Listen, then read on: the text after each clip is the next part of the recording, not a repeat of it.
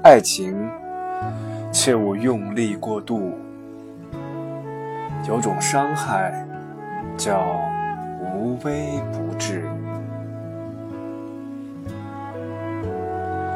爱情是需要把握力度的，往往用力过度会两败俱伤。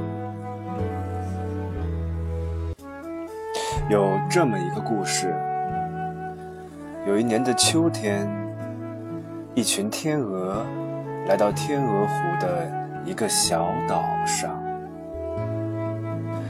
它们从遥远的北方飞来，准备去遥远的南方过冬。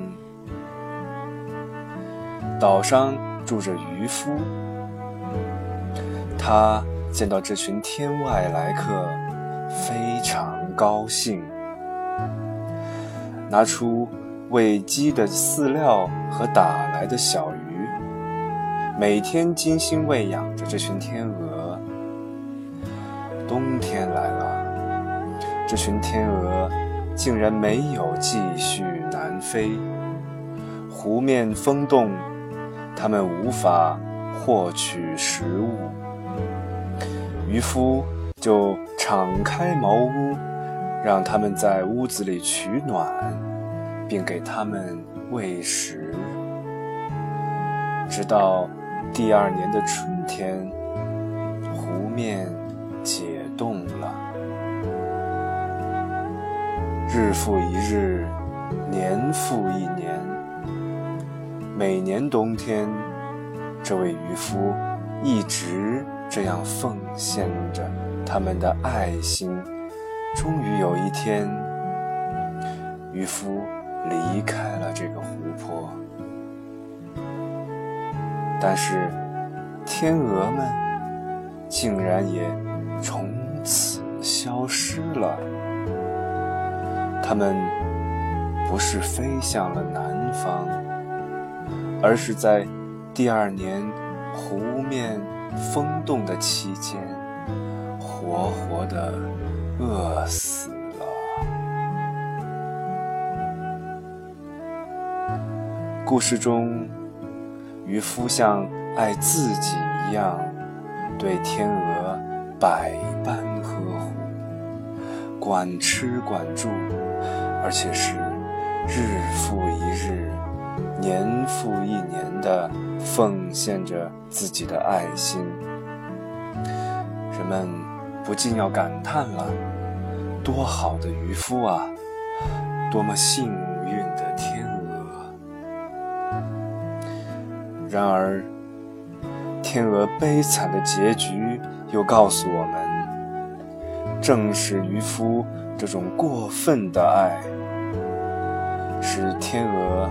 沉溺在悠闲安逸的生活中，养成了惰性，丧失了生活的本能和生存的基础，无法再适应环境，最终被变化了的环境所吞没。在现实生活中。有多少男孩子为了讨好女孩，为她营造一个可以放纵、可以娇惯、可以蛮不讲理、可以懒惰、可以衣来伸手、饭来张口的幸福？这种关系因为过度放纵，而终究导致了男孩子的疲倦。所以是不可持续的。有多少可爱的男孩，一辈子都在为所爱的女孩子营造舒适安逸的爱之窝呀？捧在手里怕摔了，含在嘴里怕化了，要星星不敢给月亮。在家不让女孩子干一点点家务活，在外她受委屈了，不论青红皂白，都要跟别人大吵一架，甚至大打出手。出门旅游，不让她背负一点点的行李，让她过着衣来伸手、饭来张口的女王般的生活。这样做是多么的自私啊！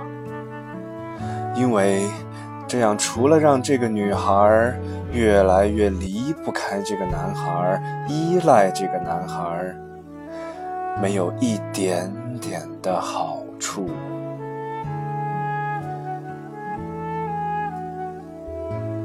最终，男孩会疲惫。和冷漠，最终，女孩会失去着靠不住的、不可持续的假象和幻境。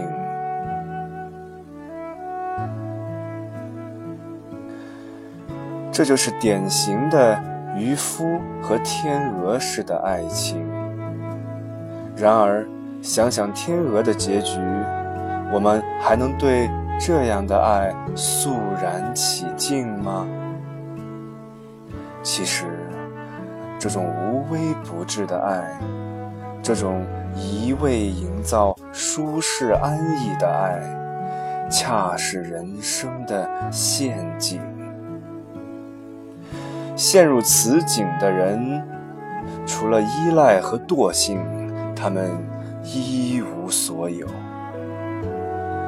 一旦生活中出现变化，他们的结局绝不比绝不会比天鹅好到哪里去。人们固然需要爱，但是当这爱变以为一种安乐的馈赠一种包办一切的呵护时它就不再是爱。而成了一把能置人于死地的温柔的刀。